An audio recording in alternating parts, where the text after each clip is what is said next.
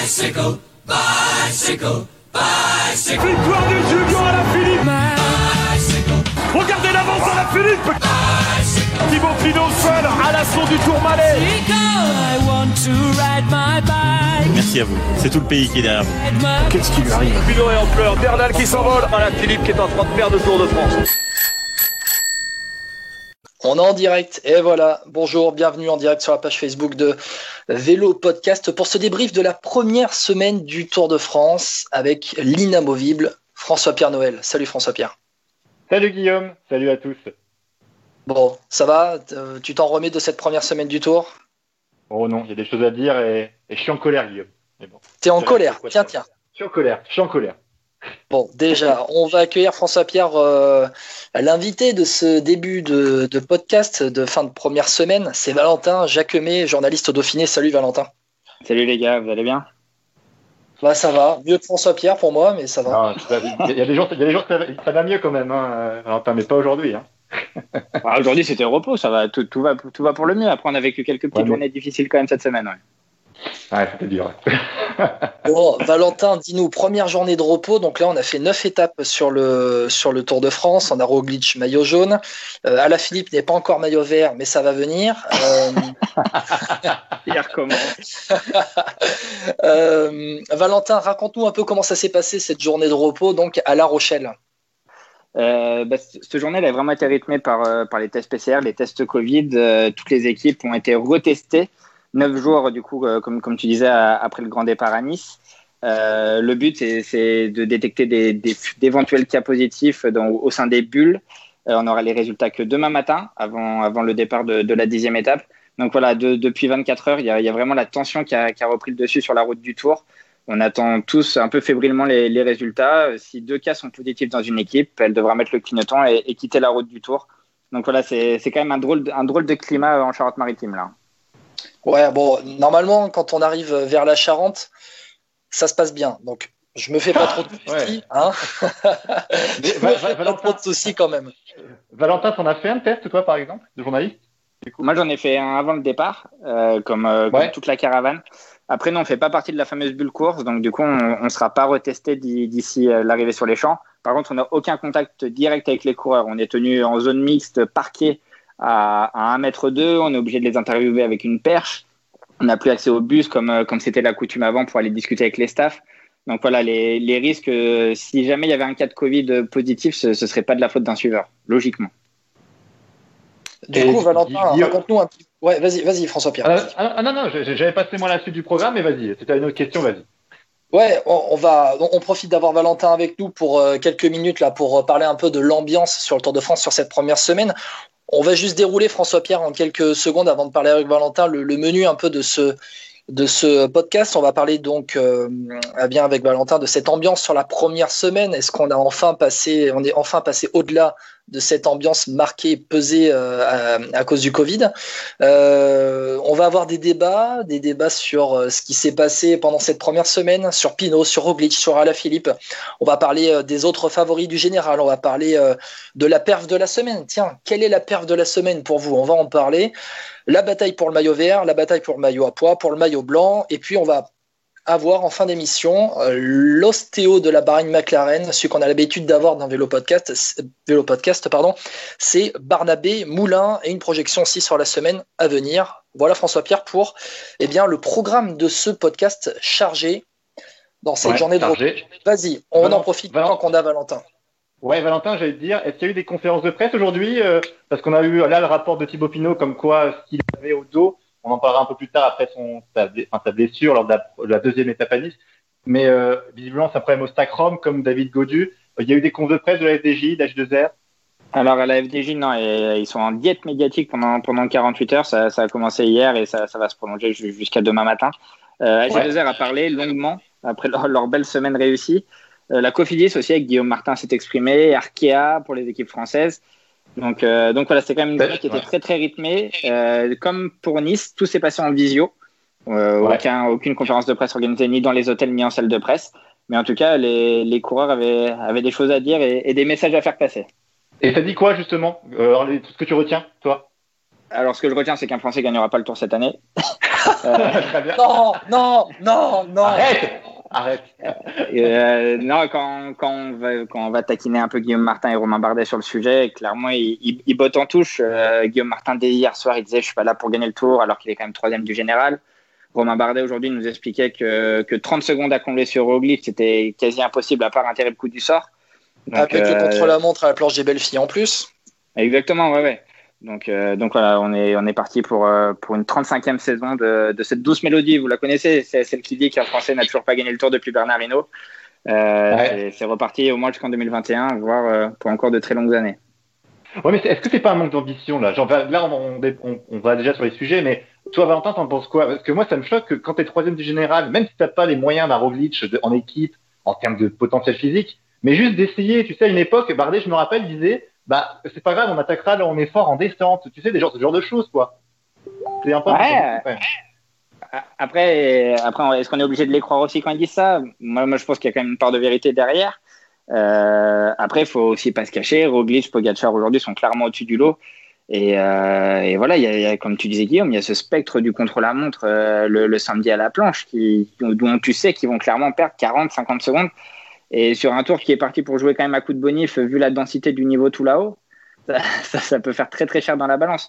Si aujourd'hui Bardet disait je suis là pour gagner le tour, on, on rigolerait peut-être tous, on serait aussi en train de débattre euh, sur, euh, sur la folie des grandeurs du, de l'Auvergnat. Donc, euh, donc voilà, il y a, peut-être une part de lucidité, elle est peut-être dure à accepter pour, pour le grand public, mais, mais en tout cas, elle, elle est vraie. Ah, Euh, ouais, après, Valentin, aussi, Valentin. Ouais, François Pierre, excuse-moi de te couper. Valentin, tant qu'on, tant qu'on, tant que t'es avec nous, euh, on, s'est eu euh, avant le Tour de France. Tu nous as parlé que l'ambiance était vraiment marquée par le Covid, que la fête était euh, un petit peu gâchée finalement par par cet esprit tourné autour de- des questions du au- autour du Covid. Raconte-nous, est-ce qu'on est passé au-delà? Est-ce qu'une semaine après, c'est toujours présent ou enfin on- l'a un peu oublié avec la course et aujourd'hui, les journées de repos, tout le monde a été testé, c'est peut-être un peu revenu. Raconte-nous un petit peu ces- cette ambiance. C'est un Tour de France Ouais. bizarre tout de suite. Ouais, exactement. C'est vraiment un tour bizarre. Après, Christian Prudhomme, il peut remercier un mec, c'est Julien Lafilippe. Quand il claque euh, la, la deuxième étape à Nice, tu, tu sens quand même chez, chez ASO qu'il y a un grand soulagement, qu'enfin on va pouvoir parler de la course, qu'on va pouvoir parler d'un Français en jaune. Et derrière, tout ça, tout ça, c'est un peu enchaîné. Le fait que le parcours soit aussi quand même bien tracé, même s'il y a eu un attentisme des favoris vers Orsières euh, ou, euh, ou vers le Mont Égual, mais il y, a eu une course. On ne s'est pas tapé sept sprints remportés comme à la grande époque par Cipollini. Donc, euh, voilà, tout ça a quand même éliminé peu à peu ce- cette atmosphère un peu pesante du Covid. On a reparlé de la course, on a reparlé de l'attentisme des favoris, etc. Euh, par contre, on savait très bien que, dès le dimanche, ça, allait revenir dans le cœur des, des discussions. C'est- pas un fil rouge, cet épisode Covid, mais c'est quand même des, des grosses, grosses piqûres de rappel qui sont venues dès hier et qui reviendront dès dimanche prochain. Ouais, bah, c'est surtout que si, si on a vent ce soir ou demain matin de deux tests positifs au Covid dans une équipe, imagine c'est la Jumbo Visma et que le maillot jaune se barre avec, euh, enfin le maillot, le maillot jaune se barre euh, avant même euh, de commencer l'étape vers l'île de Ré. Ah, Là, là, on va vraiment en entendre parler quand même. Ça va être, enfin, plus que bizarre quoi. Ah bah là, clairement, après, si, si demain Primoz Roglic ne prend pas le départ du tour à cause du Covid, on, on va passer une semaine à dire que la course est faussée, quel que soit le vainqueur. Euh, là, là, on, on peut pas dire que, que, enfin, chez ASO, ils sont en apnée, hein, clairement. À l'UCI, c'est pareil. Il y, a, y, a, y, a, une vraie crainte. On n'a aucun recul aujourd'hui. On, on, peut tous faire des projections en disant, mais non, les, les coureurs font ultra gaffe, ils sont dans des hôtels ultra sécurisés, qui sont lavés, euh, astiqués de fond en comble. Mais la finalité, c'est que ce virus, comme le disait Nicolas Roche dans une interview, on peut le choper sur une poignée de porte d'hôtel. Donc, donc voilà, dans pays ressources où les gars n'ont pas le masque. Exactement. Exactement. Les, les coureurs ont répété toute la semaine qu'il qu fallait quand même faire attention de, de, de venir masquer. On voit très bien qu'au départ, aux arrivées, c'est très bien respecté parce que ASO distribue des masques au public qui, qui, qui n'en a pas et que si tu n'as pas de masque, tu n'as pas accès à ces zones-là. Mais par contre, sur le parcours, c'est incontrôlable. Et après, on ne peut pas prendre de, tous, les, tous les milliers de spectateurs par la main en leur disant euh, s'il vous plaît, mettez, mettez bien le masque. Euh, la, la, folie du tour aussi fait que quand un, quand un Français passe devant toi euh, en échappée, bah, le, le sentiment euh, un peu patriotique reprend le dessus et puis tu as envie de l'encourager, tu as envie de courir à côté et tout ce qui est geste barrière, distanciation sociale, à ce moment-là, tu, tu l'oublies un peu et c'est presque normal. Donc, euh, donc, donc, voilà, c'est vraiment, il faut composer avec cette atmosphère un peu particulière Et euh, le, le, seul moyen de, de, composer avec et de l'oublier, c'est qu'il y a de la course. Et Ala Philippe nous a apporté la preuve dès dimanche dernier. Passons justement à, à, la course, Valentin, si tu veux bien. Avec les euh, débats, a... les débats voilà, qu'on a prévus. Les débats. Mais le premier débat, on voulait le faire avec toi, et puis parce que bah, émotionnellement, c'est celui qui nous a encore le plus attristé. Euh, C'était vendredi, Thibaut Pinot euh, qui perd, euh, alors, dans mes souvenirs, c'est 19 minutes, hein, je crois, sur les, ouais. Le maillot jaune. Ouais. Juste, François Pierre, permets-moi de lancer ouais. ce débat parce que je sais que, je, je sais que, en fait, la passe décisive, elle va être pour toi. J'ai pas envie que tu te lances tout seul dedans. Valentin, Valentin, j'ai eu François Pierre euh, par message euh, aujourd'hui, cet après-midi. Il me dit, mais il faut qu'on parle de Pinot. Hein. C'est pas possible. Il hein. faut qu'on parle de Pinot. Donc, le le premier débat de ce débrief de la première semaine de Vélo Podcast, hein, si vous nous rejoignez en direct sur Facebook. Attention, est-ce que Pinot, c'est la grosse déception de ce Tour de France pour le moment Je vais laisser d'abord Valentin parler. Allez, comment, comment euh, cela, cela pourrait en être autrement? Évidemment, c'est la grosse déception. Quand on arrive au départ du tour et qu'on ambitionne euh, au minimum un podium et que dès, dès le premier col leur catégorie, on, on, perd 19 minutes, comme, comme tu le disais, c'est forcément une déception. C'est l'abandon va peut-être y revenir est totalement différent que, que l'an passé où il y avait des larmes et, et l'incompréhension. Là, c'est encore de la malchance, mais, mais toutefois, c'est l'événement de la première semaine pour moi. François Pierre. Ouais, moi, je veux aller plus loin parce qu'en fait, je me suis posé pas mal de questions ce week-end. Est-ce qu'au final, on n'en a pas trop fait avec Thibaut Pinot? Je m'explique. Effectivement, tu vois, on était, enfin, euh, tous pour dire que c'était le favori. Il avait une équipe magnifique. Je ne sais pas si un Français a une équipe aussi dévouée depuis très longtemps pour gagner le tour. Il faut, faut, juste voir ce qu'a fait Kung à l'étape euh, des bordures là. Euh, J'ai plus le parcours en tête, excusez-moi, mais euh, euh, non, vers voilà, Lavore, tout à fait. Le travail que fait Kung tout le long à le ramener toujours. Il lui a même dit après, il a même dit après la course Kung hein, qu'il avait dit à Thibaut Pinot, je te, je te prends et tu me suis, tu prends ma roue et c'est tout quoi. Quand tu vois la tactique mise en place par la FDJ, je ne sais pas si vous avez remarqué, Reichenbach qui est tout constamment à l'arrière du peloton pour vérifier où est-ce qu'il est Thibaut Pinot. Ça, c'était une tactique bien jouée parce que Pinot, on sait comment il est, il aime pas frotter. Il est, tout le monde était dévoué pour lui. Il tombe la première, sur la première étape. Pas de bol. Moi, ça arrive, ça arrive. Ok, il a un mal de dos. Mais tu il y a trop de pépins physiques, ce coureur. Ça me fait penser, tu sais, aux footballeurs qui, on dit toujours qu'il va être un grand joueur et puis il se fait les croiser une fois, deux fois. Son hygiène de vie est peut-être pas la meilleure. Quand je lis dans l'équipe le lendemain que Thibaut Pinot dit que ça sert à rien de dormir, ben, il y a peut-être un problème là. Comment ça se fait que tu récupères pas bien si tu aimes pas dormir Enfin, euh, n'importe quel sportif de haut niveau te le dit. Le sommeil, c'est un, un, des trois piliers, si tu veux, dans le sport de haut niveau. Et quand tu me sors ça euh, pendant un tour, que tu n'aimes pas dormir, que tu veilles tard le soir, parce que voilà, non, t'as pas le droit de dire ça. Purée, ton équipe te prolonge trois ans, t'es la tête d'affiche du tour, on attend tous de toi que tu sois l'étendard français, et pour gagner le tour, t'as aucune exigence. Alors moi, s'il n'y a pas d'exigence de ce côté-là, bah, j'ai plus envie de te, soutenir, enfin, de te soutenir autant que je l'ai fait, parce que Pinot, moi, j'adore, enfin, j'adore son style, mais s'il faut attendre qu'il n'y ait rien qui se passe, c'est-à-dire qu'il est pas mal là, pas mal au petit doigt de pied, ben en fait, on, il, on gagnera jamais. Enfin, il gagnera jamais le tour. Dans ce cas-là, mettons tout sur quelqu'un d'autre. Parce que là, Pinot, je trouve qu'il, ça montre, tu vois, la fébrilité du gars, ouais. qu'elle soit mentale. Ah, non, t'es dur. Tu peux, tu peux pas dire, tu peux pas dire de la fébrilité. Là, là, il tombe, bah. il tombe à Nice, il, il, se prend un mec dans le dos à 50 à l'heure. Oui, mais, ouais, mais ce que veut dire, ce que, ce que veut dire François Pierre, c'est qu'en fait, il y a toujours un truc qui va de travers. Et en fait, c'est un peu ça le souci, c'est que il y a, il y a ah, toujours le, un truc qui va pas. C'est comme par exemple quand il tombe, il tombe malade au Giro. Tu vois qu'il est en position de gagner le Giro et qu'il tombe malade. Euh, c'est un peu ça. C'est jamais réellement la performance sportive qui le plombe, mais c'est toujours un à côté. Et c'est vrai que c'est vrai que c'est problématique quand même. Ouais, après, toute défaillance est due à un à côté. Moi, moi, je. je ouais, mais c'est pas les jambes. La défaillance, elle vient pas de ses jambes, en fait. Elle vient toujours d'un événement extérieur. Il est malade au Giro. L'année dernière, c'est une blessure musculaire. Là, c'est son dos après une chute. Voilà. Ouais. Après, euh, tu, tu, tu, sais qu'il qu a pas lâché. Enfin, pendant 4 heures tous les soirs de, de la première semaine, il, il était aux soins. Euh, quand, quand, tu fais troisième, deuxième du, du critérium, dans, notamment après une dernière étape où tu as été esselé, attaqué de toutes parts et que tu étais vraiment esselé parce que tu n'avais pas cette fameuse équipe sur le tour, tu avais les jambes pour, pour gagner et il, il, était conditionné pour, je pense. Euh, pour moi, c'est cet abandon, il est vraiment différent de. Tu parlais tout à l'heure du Giro ou de l'année dernière où c'est cette blessure toujours mystérieuse dont on ne sait pas vraiment d'où elle peut venir et cette, cette, blessure mentale, cette maladie mentale sur le Giro où il tombe malade à la, à la veille de l'arrivée. Là, là, pour le coup, c'est vraiment un fait de course. Ça, ça, aurait pu lui arriver en, en, deuxième semaine, en troisième semaine.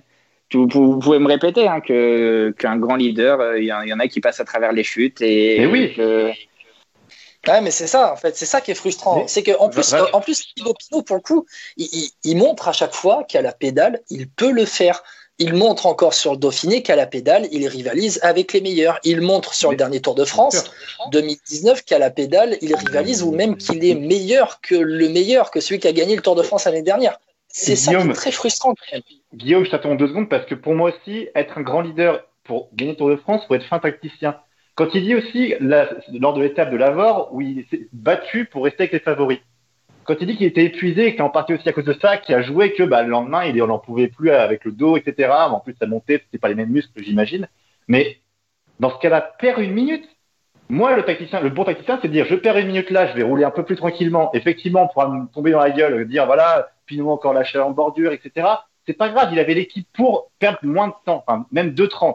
Et si le lendemain, il peut au moins tenir et que son dos s'améliore au fil du temps, ça aurait été bien joué et qu'après, il a 2,30 à rattraper, il peut le faire. Ça, tu vois, Pinot, vu la dernière semaine, tu peux rattraper deux minutes, je pense, sur toi, sur Roglic, sur Pogacar, tout dépend de qui est premier. Un Pinot peut, s'il est au, meilleur de sa forme, s'il retrouvait sa forme. Là, le fait de s'être battu, est-ce est-ce que c'est pas une erreur tactique au final? Parce qu'après, il était épuisé le lendemain. Enfin, tu vois, il y a tout ça qui me fait dire que Ah, tu- se serait autant- sur une étape avec des bordures, tu t'épuises autant à courir en, deux- en deuxième rideau qu'au premier. Tu, Ouais, mais tu fais moins d'efforts. lui, lui, alors lui, lui, dans, l'interview, il dit, il- enfin, en tout cas, ce que j'ai lu, il disait qu'il il était épuisé après cette étape. Alors, dans ce cas, Ouais, mais comme tout le il- peloton, comme, euh, comme, comme Pogacar, comme, euh, comme Carapace qui, qui se prend, qui se prend euh, une, une petite pétée aussi. Euh, et puis, et puis les, les sensations de Pinot durant toute la semaine étaient fluctuantes. Un jour, les, les, douleurs, euh, les douleurs étaient présentes, le lendemain, elles n'étaient pas. Vers, euh, vers Orsières, ça, ça tient. Dans le Mont Aigual, il, il, il douille. Euh, il y avait une telle incertitude autour de tout ça que Ah ouais. les 40 secondes Et tu que, sens- tu peux perdre, que, que tu peux perdre ce jour-là, elles peuvent être rédhibitoires aussi si, Et- imaginons, le lendemain, tout va bien. Ouais, et tu sens à Orsières dans le, dans le sprint final euh, que Roglic gagne à Orsières-Merlette.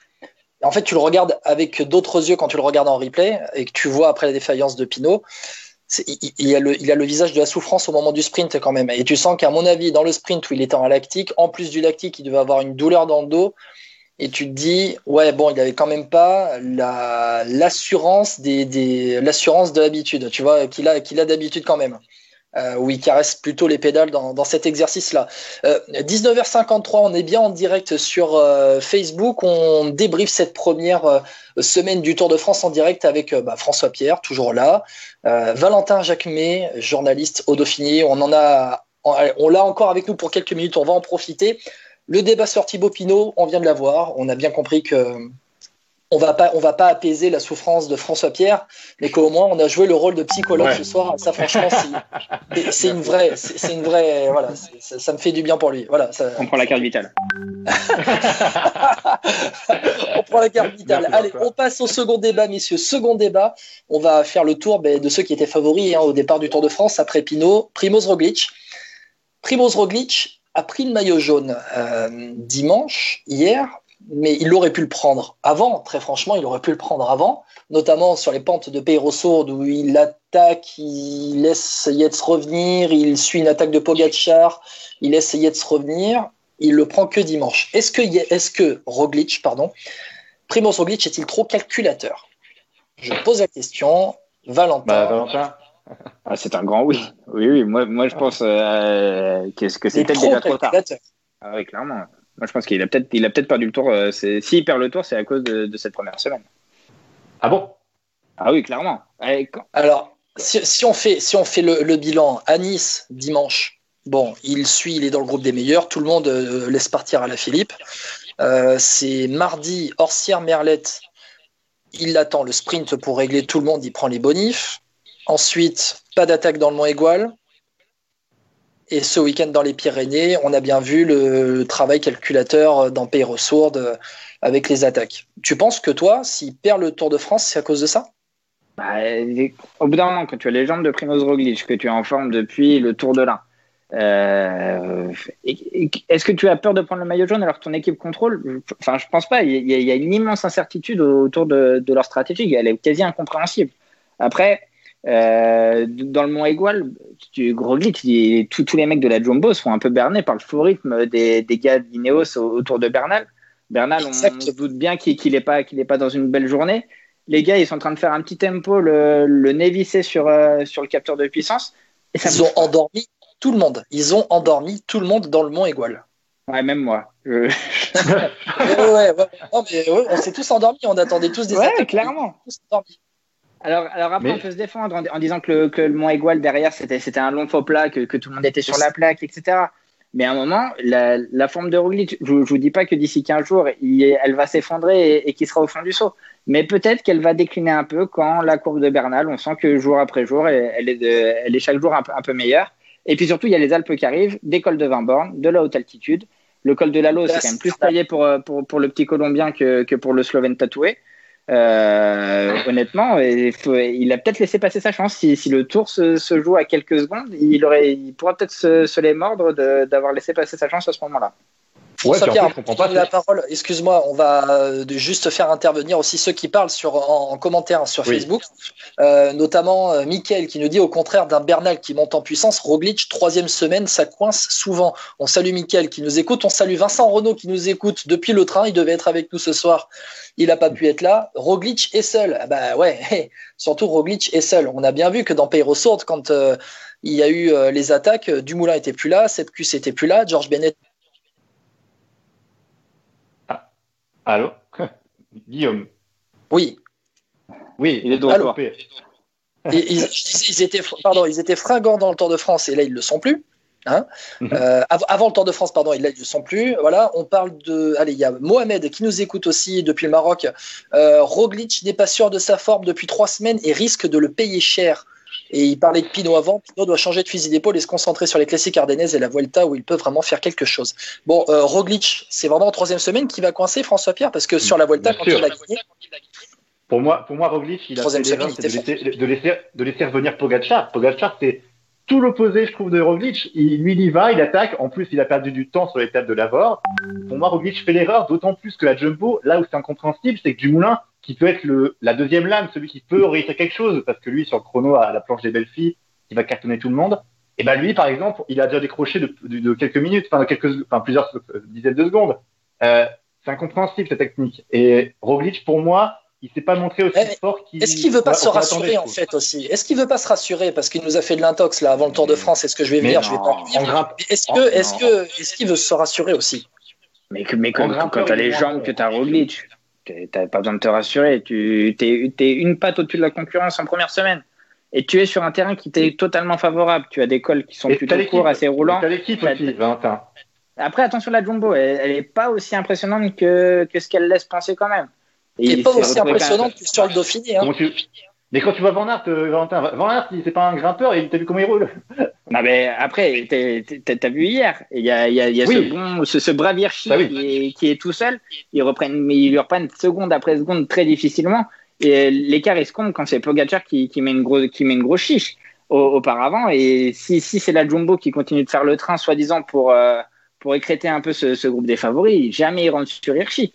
La, Mm. la Jumbo, elle fait peur, elle a peut-être gagné la bataille mentale, mais physiquement, elle n'est pas aussi impressionnante que ce ce que on était tous là à penser. Valentin, tu peux rester encore avec nous deux minutes? Ouais, bien sûr. Allez, on va, qu'on dire- on va changer, on va, changer de voilà. débat.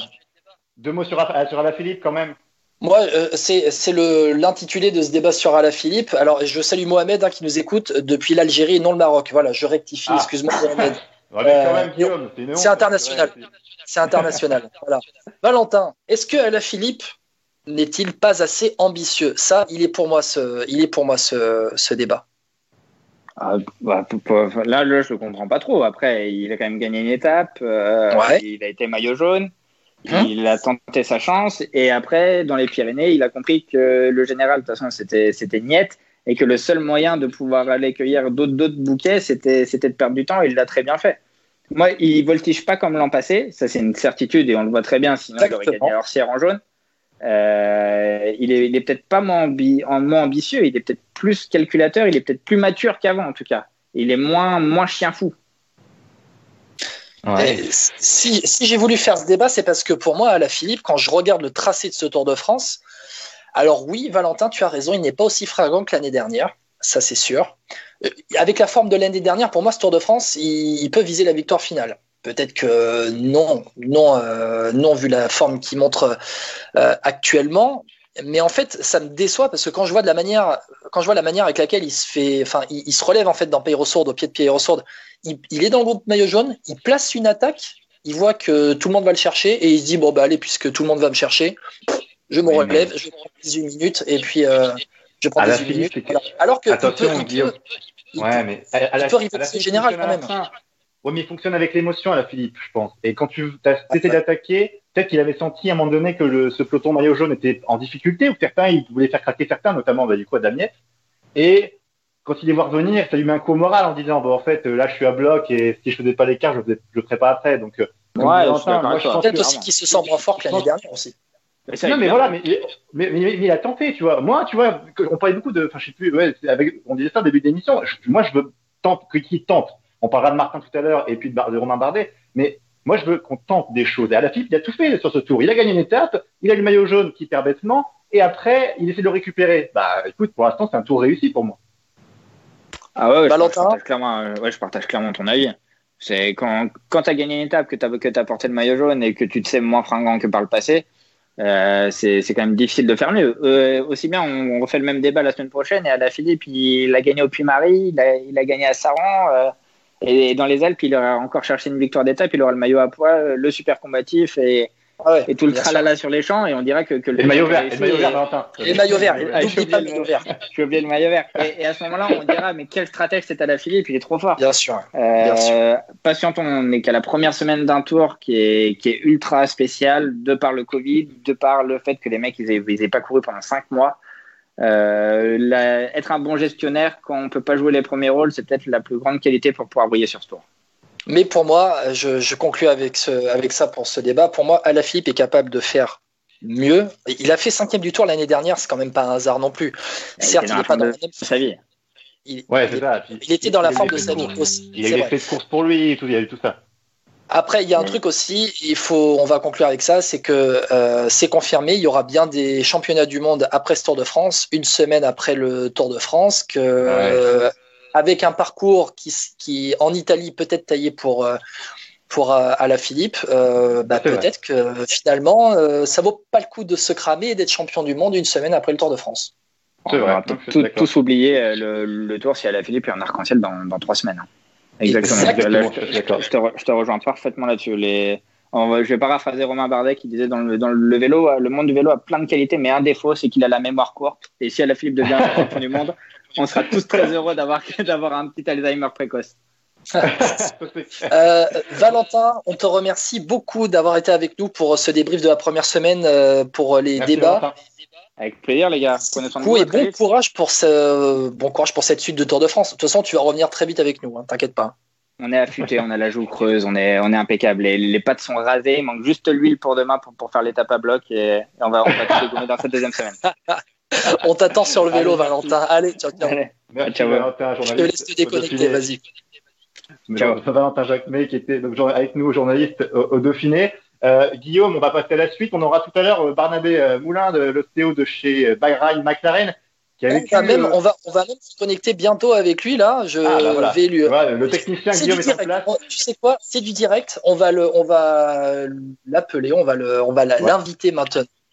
Tout Voilà. à fait. Euh, on, on parle de. Bahrain McLaren rapidement, juste parce que vu que c'est son équipe à Barnabé, Michael Landa qui a fait une semaine particulière parce qu'on l'a senti en difficulté euh, sur les premières étapes de montagne. Et à la fin, il fait partie des rares coureurs qui ont pu suivre Primoz Roglic, euh, Tadej Pogacar euh, hier. Euh, et donc, on peut se dire que Landa, a- si on mettait une note, hein, moi personnellement, je mettrais un 14 sur 20. Hein. Non, Guillaume, t'es pas d'accord avec ça?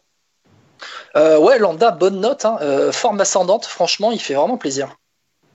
Ouais, parce que Mi- Michael Landa, moi, enfin, ce qui me plaît c'est avec lui, c'est que c'est un coureur qui, quand il est en montagne, je trouve qu'il peut faire quelque chose et qui peut surtout concurrencer un Pogacar ou un Roglic parce qu'il a un Oui. coup pédale aérien. On se rappelle tous de Landa euh, d'époque Sky. Enfin, pour moi, ce coureur, c'est une énigme qui n'est pas une Et plus belle carrière quand même. À l'époque Astana aussi. Mais moi, je trouve que quand même, il, enfin, il lui faudrait une plus grosse équipe aussi parce que moi, Woodpulse, bon, il a pas de chance, c'est que Woodpulse tombe, il est pas bien. Mais à derrière, Raphaël Valls a abandonné.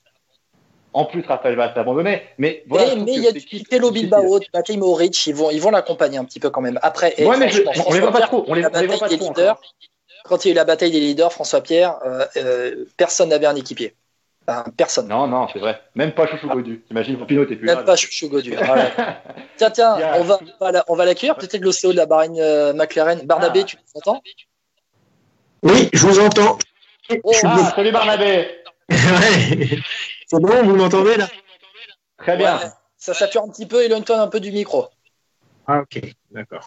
D'accord. Voilà. Bon, Bon, ça passe bien, Barnabé?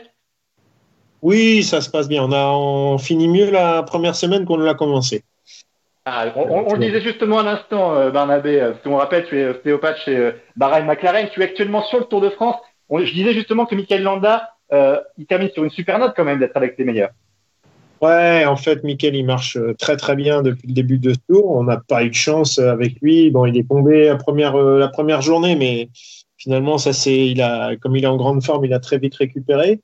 Et puis, bah, on a vu, hein, il a perdu du temps sur la bordure, mais bon, dans un autre sens, je sais pas, ça lui permet peut-être d'avoir euh, un peu plus, euh, d'être un peu moins surveillé. Je sais pas, on verra, parce qu'avec ce qu'il a montré hier, il montre qu'il est vraiment fort. Ouais, parce qu'il il est là quand même quand il y a la bataille. Euh, Ouais. Il y a une bataille entre, entre Pogacar, Roglic et puis, et puis Bernal. Pogacar, Roglic, Bernal. Et qui on voit en quatrième arrivée, Mikel Landa. On se dit, mais ah ouais, quand même, il, il est dans cette forme-là. On, on pensait pas, quoi. Ah oui, oui, il est, il est vraiment en très grande forme. il- et puis il est serein, quoi. Donc c'est ça qui est top. Donc, Ouais, et au général, il est euh, dixième à 1,42 de Primoz Roglic. Le, le seul point noir, euh, Guillaume, je me permets, euh, c'est quand même Wood Pulse, parce que pour moi, il faut quand même un poisson pilote en montagne qui t'aide quand même, et Wood Pulse, c'était lui, et il souffre beaucoup, non? Bah, Wood, il a, il a, dans la même chute, il s'est, il s'est salement amoché. Il a du mal à s'en remettre. quoi. Donc, euh, Comment ça se On passe verra. le soir avec lui? Bah, on marche sur des œufs, quoi. C'est, c'est, c'est un peu sensible et, et il a vraiment, il souffre, il souffre, il souffre. Et puis, bah, là, là-dessus, malheureusement, euh, quelqu'un de normal, c'est à la maison trois semaines, quoi. Donc, euh, là, bah, il n'est pas à la maison et c'est trois semaines quand même. Donc, Michael voilà. Landa, Sur son bureau, quoi. Michael Landa, je rappelle juste qu'il a une 40 hein, du, du, du maillot jaune. Ouais, en ouais, ce moment. dixième. Euh, L'objectif, tu nous l'avais dit, euh, euh, Barnabé, la dernière fois, c'est que Michael Landa, il veut gagner le Tour de France. Euh, une 40, Ouais. euh, enfin, il y croit encore vraiment, ou est-ce que lui, c'est plutôt une place sur le Oui, oui, oui. Je pense qu'il est capable. hein. Il- il- on sait déjà, on a vu par le passé, c'est ce, qu'on, c'est ce, qu'on- ce dont on a discuté. On a vu par le passé un Froome renverser le Giro sur un coup d'éclat. On a vu euh. Nibali faire pareil. Euh, euh, tout, tout, tout peut se jouer sur un, un coup. Hein. Il y a pas, c'est pas impossible. C'est pas impossible. Il en est capable. Il y a que lui qui est capable de faire ce genre de truc. D'ailleurs, euh, ou Pogacar, hein. Pogacar, ce qu'il a- montré, euh, lui était dans la même bordure que, que Mikel et on voit que Pogacar a déjà montré, euh, a montré qu'il était possible de, de boucher le trou. Il a déjà bouffé la moitié de son retard, donc euh, Après, c'est sympa ce championnat de Slovénie. hein. Franchement, euh, bien. Ju- Juste, euh, Barnabé, on va, on va en profiter pour euh, saluer ceux qui nous écoutent aussi. Hein. Euh, euh, on- ben, Mohamed, on en a parlé tout à l'heure, Vincent Renault, Mickaël qui nous écoute, Braze Ashlinger qui nous a parlé euh, tout à l'heure aussi de, de Quintana, Quintana qui reste à l'affût. On va faire un petit baromètre des favoris après avoir eu Barnabé avec nous. Euh, on parlait, euh, il parle d'Ouran aussi sur, euh, dans, dans les commentaires. Euh, Mickaël qui nous souligne aussi que certes, même s'il n'y a pas vous de pouls auprès de, auprès de Mikel Landa, il y a Damiano Caruso qui est souvent très loin avec euh, Mikel euh, et c'est une satisfaction, euh, j'imagine. Damiano, il marche très très très fort, il, il récupère très très bien, il est impressionnant, il est serein. Je crois qu'il est dans la forme de sa vie là, à peu près. Et- Ah ouais Ouais, non, mais fr- franchement, hein, il, il est vraiment bien, bien, et puis serein dans la tête, il est joyeux. Et on a aussi, euh, pour la plaine, on a, on a, Sonny Haller. très, très, très, bien. Sonny qui marche très, très bien. Marco qui, qui, est, qui fait du jus depuis quelques jours, là, pour, euh, bah, pour ces deux étapes qui arrivent, là, qui sont pas simples. Non, non, non, ça va, ça va. Il y a, il y a Matej qui, est aussi qui est tombé, mais qui, qui est là, qui va être présent pour aider. Donc, on a une, ce qu'il faut, c'est, on l'a vu, hein, c'est, ça va jouer dans la plaine, parce que dans la montagne, ça va jouer à la pédale entre les plus forts. Donc euh, voilà. Bon, dès demain, ça se joue hein, avec l'étape de l'île dorée quand même, parce que demain, on ça sent l'étape piège quand même. Ouais, ça sent l'étape piège. On sait que c'est un point noir euh, sur ce parcours. Il y a aussi euh, l'étape de- d'après-demain qui est pas simple non plus, qui peut aussi révéler des pièges. Et après, il y a le Puy-Marie, il y a l'étape du Grand Colombier. Enfin, Là, cette cette semaine deuxième pas semaine, elle est piège. Ouais, ouais. Ah ouais, tout le monde dit On que ça va être une semaine de transition, mais je crois que c'est plutôt là que ça va commencer à vraiment, vraiment écrémer euh, dans le haut du tableau. On parle beaucoup de la troisième semaine, mais cette deuxième semaine, on en parlera en fin de podcast pour une projection sur la deuxième semaine à venir. Cette deuxième semaine, elle est vraiment euh, piège. Et de toute façon, le Tour de France, au début, en tout cas, c'est une course d'élimination. euh, plus qu'une course euh, où ça fait le comment dire ça fait la différence, Différence, par le haut ouais. c'est vraiment une course d'écrémage et c'est vrai que pour l'instant bah, du coup en fait et c'est là je vais en venir à- je, je voudrais venir à- à- sur ça avec toi euh, euh, je voudrais venir à ça avec toi euh, Barnabé c'est la forme des coureurs Ouais. tout le monde est cramé. Tout le monde, au bout de neuf jours, c'est quoi? Tout le monde est cramé. euh, c'était déjà à bloc au bout de deux jours. euh, c'était très tendu la première journée, un peu de moyenne montagne la deuxième journée. Enfin, Raconte-nous un peu l'état physique des coureurs au fur et à mesure. route, je vais vous parler un peu de l'état d'esprit de ce que j'ai vu hier et avant-hier sur le bord de la route, parce que j'ai l'avantage de faire aussi des ravitaillements euh, sur la course. Donc je, je vois, euh, je vois le, le- le peloton du bord de la route. Et j'ai vu hier des rictus de fatigue euh, très marqués sur euh, plus de la moitié du peloton, ça c'est clair. Euh, Avant-hier, sur les favoris, euh, où il y a eu la bagarre, euh, j'en ai vu quelques-uns qui, qui piochaient et ter- terriblement. Je vois un Romain Bardet qui, sur le, la classe et, et sur ses qualités, il est là, il est encore présent, mais je le sens limite à la rupture. Ah, Guillaume hein. Martin, ouais, Guillaume Martin, il lui manque pas grand chose pour basculer euh, dans le bon coup euh, hier. Je pense qu'il va être là. J'espère pour lui qu'il va pouvoir récupérer pour, euh, bah, pour montrer qu'il- que c'est quand même un super coureur. Après, je me méfie de Bernal parce que Bernal, on, le- on- on a tendance à l'oublier un peu. Même au communiqué Radio Tour, maintenant, on dit groupe Roglic, groupe Roglic, mais on oublie que Bernal, il a Donc, c'était le maillot jaune l'année dernière. Donc, euh, et, et là, hier, il a montré des, il a montré des facilités. Donc, euh, Forme ascendante que- hein, quand même, Egan Bernal. Ouais, ouais, ouais. Donc là, euh, pour moi, hier, j'ai vu, j'ai vu le visage de deux gars qui m'ont, qui m'ont paru vraiment faciles. C'était Mickel et Bernal. Les deux autres étaient un petit peu en train de se regarder, un peu, euh, mais ça passait tellement vite que. Attention, Barnabé, parce que moi, on disait, on disait ça juste avant que tu arrives, mais la course que fait Roglic par rapport à sa tactique, je pense qu'il va le payer parce que Roglic, c'est pas un mec qui attaque tout le temps. Alors que si des Pogacar, des Landa se mettent à attaquer comme ils savent le faire, surtout en C'est altitude avec des longs cols, c'est pas donné pour Roglic. Hein. Attention. Ouais, ouais. Après, lui, il suffit qu'il fasse un gros coup d'accélérateur dans un final et il leur prend 30 secondes et là, c'est encore un coup de massue. Donc c'est comme il a Oui. fait. euh, la Il a une étape. capacité de jump qui est impressionnante quand même. C'est une machine. Oui, mais hein. attention, Il a un bout de standard. euh, il faut l'attaquer. Il faut l'attaquer plusieurs fois. Ouais, mais il a un Wout van Aert qui l'emmène sur un plateau. Et là, on a une machine d'enfer. Ah, mais- Et puis Moulin euh, qui s'est directement dédié à, à, à sa cause. Donc, euh, Et, et ouais, je d'ailleurs, de l'intérieur, dans, dans le peloton et dans les équipes, on en dit quoi de, de Wout van Aert qui plante euh, deux étapes, euh, qui gagne deux étapes cette semaine et qui Facile, hein. en montagne te fait un tempo de dingue aussi? Ah bah c'est là, il est en train de faire ce que faisait Sagan euh, il y a quelques années au niveau des étapes. Et puis euh, bah, quand il se met à, à planche, comme il a fait dans le port de Balès, euh, à planche pour euh, pour emmener le paquet, il se met exactement dans le même état d'esprit qu'un cyclocross où il fait 50 minutes à bloc. Quoi. Donc euh, bah, Ouais. derrière, ils sont ils sont ils sont pendus quoi. Donc quand j'entends les commentaires des mecs qui disent bah il y a pas de spectacle, euh, c'est juste que c'est impossible d'attaquer quand tu as une machine comme ça à rouler qui se met à rouler. Donc, Oui, puis il y a une facilité sur les sprints, c'est ha- hallucinant quand même aussi. hein. Ah bah oui, oui. faire, c'est- D'ailleurs, euh, bien, recla- euh, bien replacé au classement du maillot vert, euh, franchement, euh, on l'a pas Oui, vu oui. venir, mais Wout van Aert, il peut vraiment le remporter ce maillot vert cette année. hein. Non, mais si, je pense, pour moi, s'il veut le gagner, il va le gagner. Hein. Vous en avoir par Ah rapport oui, à Sagan, ce qu'il montre. Voilà.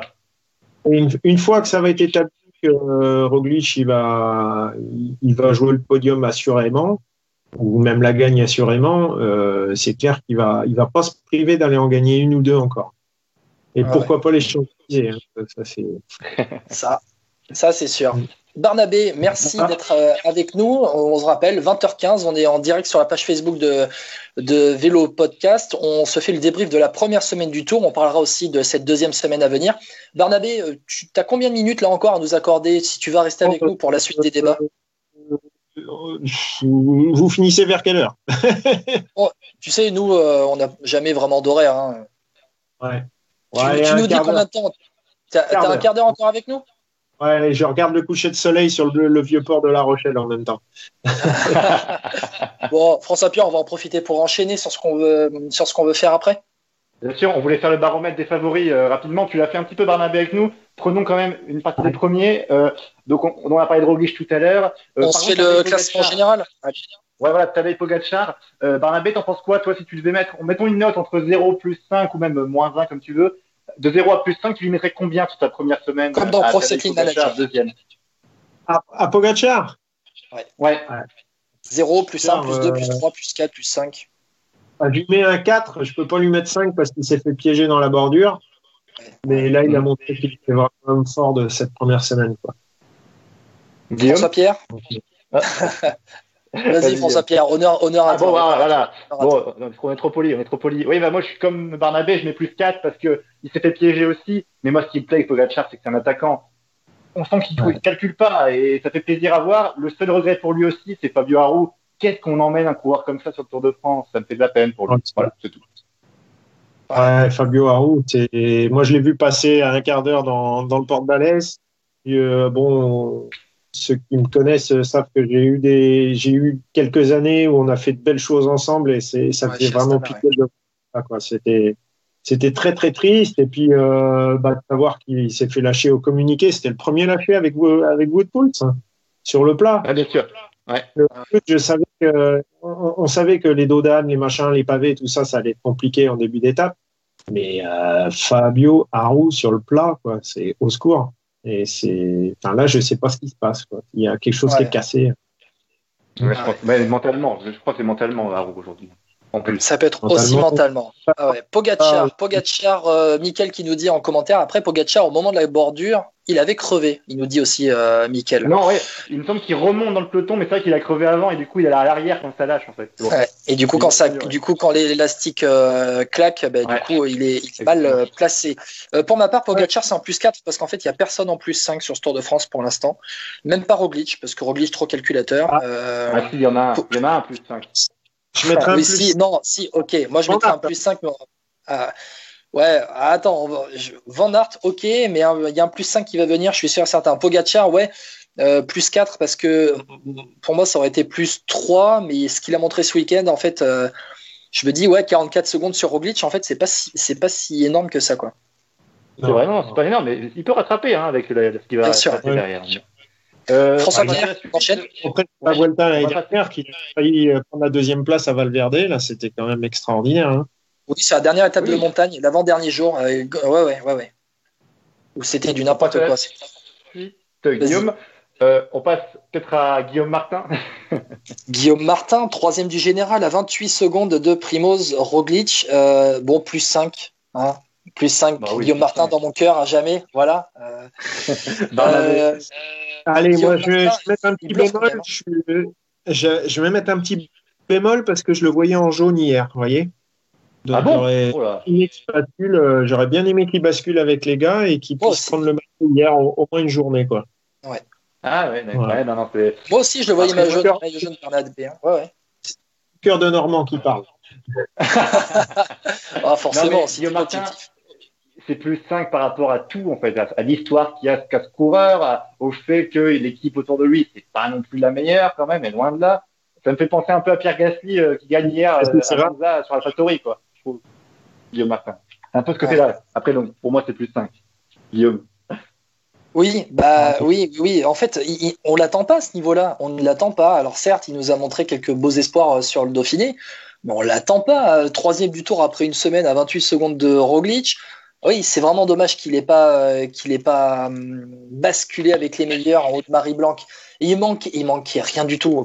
On a vu Bardet faire le jump euh, dans le dernier kilomètre pour aller euh, chercher les meilleurs. C'est dommage que voilà Martin n'ait pas fait ce jump aussi. Il était avec Quintana. Euh, D'ailleurs, petite transition. On passe à Nairo Quintana dans les favoris. Qu'est-ce qu'on pense de lui pour l'instant sur cette première semaine du, du Tour de France, Barnabé? C'est l'épouvantail. Il est tapis Ouais, dans on l'ombre, il est là. hein. On ne sait pas de, de quoi il est capable. Donc c'est. Mais bon, euh, pareil, son équipe, il est tout seul. hein. parce que malheureusement, on voit que euh, Warren Barguil, c'est plus le Warren d'il y a quelques années déjà. hein. Il est un Ouais. peu en. Il est un peu en perte de. tu crois, toi? Pardon Barnabé, tu, tu, tu penses que c'est physique, Warren Barguil, ou tu penses que c'est plus aussi comme un peu. Bah, c'est tout. Enfin, je veux dire, c'est le physique qui parle et il a plus le physique d'avant, quoi. c'est tout. Ouais, je sais pas. Je sais pas s'il est en manque de forme. Je sais pas ou le, le- le- la situation de cette saison un peu particulière, mais je le vois pas fringant comme euh, comme il était avant, quoi. Donc euh, là, je pensais qu'il allait pouvoir aider plus Quintana et, ben en fait, il est, il est absent très rapidement dans dès que ça commence à bagarrer. Quoi. On l'a vu déjà, même. euh, je crois que c'est, je sais plus si c'est l'étape du Col d'Aise où il était rapidement en queue de paquet, quoi. C'est c'est étonnant. Guillaume? Ouais, Est-ce qu'il s'est pas enfermé dans ce rôle euh, de d'équipier pour euh, Quintana ou en regardant l'étape de dimanche, c'est vrai que je sais plus un moment j'ai entendu ou j'ai entendu un truc où euh, il a été dit que c'est Quintana qui demande à ce que Barguil soit à ses côtés et n'aille pas dans les échappées, euh, ne tente pas trop sa chance. C'est vrai que Barguil c'est un attaquant né, donc Ouais. euh, donc euh, voilà, euh, aussi le fait de s'enfermer, il se dit bon allez troisième semaine je vais être avec Quintana, je vais je vais jouer quoi. Voilà. Bien sûr. Non, non, Ouais, c'est clair, peut-être. hein. Euh, on passe à la suite, Guillaume? Allez, François Pierre, on passe à on passe à quel coureur maintenant On a fait, Ouais, on a fait, on a parlé de Roglic, on a parlé de Bernal, oh, Rigoberto Urán. Ouais, ouais, on nous a, on nous en a parlé aussi en, en commentaire là. Euh, on nous en a parlé alors que Barnabé, tu as un certain Jean-Marc qui te salue en, en commentaire. Euh, voilà, on en profite hein, pour saluer ceux qui nous saluent en commentaire aussi. Euh, ouais, Rigoberto Urán. Tiens, tiens, moi je lui donne aller un petit plus 3 parce qu'en fait, euh, on l'a pas vu, mais il est là. C'est Urán quoi. Ouais. Oran, c'est un peu comme Mollema, ce genre de coureur, ils vont perdre un peu de temps plus tard. euh. Enfin, tu vois, j'arrive plus trop à y croire à ce genre de coureurs, tu vois. Oran, il a fait une belle perte, et je crois qu'il fait deuxième sur le tour, hein. il y a trois. Oui, quand, Ba- quand Bardet fait troisième. Exactement. Et, et- et donc, euh, j'ai l'impression qu'Oran, il lui arrive toujours quelque chose. C'est comme un peu Richie Porte, tu sais, quand il tombait à la- dans sa meilleure période de sa carrière. Enfin, c'est des coureurs malchanceux et Oran, j'arrive pas trop à m'enflammer, quoi. Même si c'est un beau coureur à voir, d'ailleurs. Toujours, il a ce jump et ça fait vraiment plaisir. Barnabé, t'en penses quoi, toi, de Oran Ouais, je il est en doute hein, par rapport à ce qu'il a pu démontrer. Je, pour l'instant, je suis pas, je, suis- je pas, je, je l'ai un peu oublié quoi. Mais en fait, je crois que tout le monde l'a oublié, Oran. C'est un truc de là. Il est dingue. toujours là, Oran. hein. Il est toujours là, Oran aussi, parce qu'il est très bien placé. Ouais, mais tout le monde l'a oublié. C'est un, truc de dingue. Il, il est là, il est là, il ouais. est sixième à 32 secondes de Roglic, mais on, on l'a, on l'a pas vu. Moi, je, je, je pense que de ce qu'on a vu hier, les quatre qui sont devant, je vais Ouais. pas dire c'est les quatre fantastiques, c'est la formule un peu facile, mais je pense que là, on euh, tu as peur qu'il va se bagarrer quoi. Je Ouais. suis d'accord avec toi, Barnabé. hein. Pour moi, les quatre qui, s'est- qui étaient en haut, en tête euh, euh, de Marie Blanc, euh, ça va être les quatre qui vont jouer la victoire sur ce Tour de France. Je suis d'accord avec toi. On va passer François Pierre. On va passer à qui? On a eu Oran, on À a eu Miguel Angel Quintana. Lopez, peut-être. Ben, j'allais dire la même. Hein. 9 Et- du général à 1 minute 15. Superman Lopez de la Astana. On, on en dit quoi sur Superman Lopez qui s'est pris un, un panneau la première journée? Qu'il a mal, qu'il a mal couru. Il a mal couru. Il, s'est pas mis, il a pas mis les points euh, pour euh, auprès du peloton ce jour-là. Je pense que euh, ont fait une erreur. là. Stratégiquement, il n'aurait pas fallu ça. Et- Et puis, que- quel intérêt de rouler? C'était hyper dangereux. Tu le voyais très facilement, même de l'extérieur. Enfin, tu voyais que c'était très dangereux à rouler là-bas. Et c'est dommage parce que j'ai l'impression, enfin, je, je- j'espère me tromper pour lui, mais j'ai l'impression que Miguel Angel, il a passé, euh, il a passé sa chance. C'est, c'est un très bon coureur, c'est un excellent coureur, mais j'ai l'impression qu'il a passé sa chance pour avoir des très très grands résultats. Qu'il a, enfin, je pense qu'il était capable de faire beaucoup mieux que ce qu'il a pu montrer jusqu'à maintenant. quoi. Alors attention, c'est hein, vrai. 26 ans, premier Tour de France. Euh, voilà, hein, il, il a, il a que 26 ans aussi. hein. Oui, je sais bien, mais, mais regarde, euh, un, un, Pogacar, bah, il a 22 ans, quoi. Bien sûr. Non, mais Mais alors, ça, on a, on a eu ce débat il y a quelques semaines, Barnabé. On se disait, c'est vrai qu'aujourd'hui, quand on voit les Pogacar, Bernal arriver à 20 piges, Evenepoel, euh, on a vu Queen Simons aussi sur le Grand Prix de Pouet notamment, euh, on voit tous ces jeunes arriver. Et finalement, on oublie que même un gars de 26 ans, il reste jeune au final dans, dans le peloton, même si on, on voit des gars performer à 20 ans, 21 ans. 26 ans, c'est très jeune. La maturité arrive pas tout de suite non plus pour tout le monde. Non, non, non, mais ça va très très vite. Ouais, bon. Lopez, pour moi, c'est un. Lopez, pour moi, c'est un plus 1.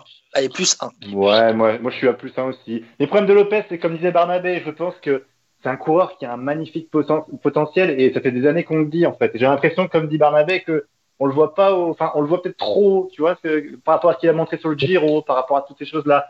Mais un- moi j'aimais bien que ce coureur aussi, enfin j'aime toujours bien ce coureur, c'est que quand il est au meilleur de sa forme, il fait partie de la catégorie des coureurs qui te font péter une course, quoi. Ils, à eux, à eux Ah oui. ils peuvent prendre une minute trente en fait. Et ça, ça fait plaisir à voir et t'as envie de les voir courir. C'est extraordinaire. C'est Ouais. quelque chose.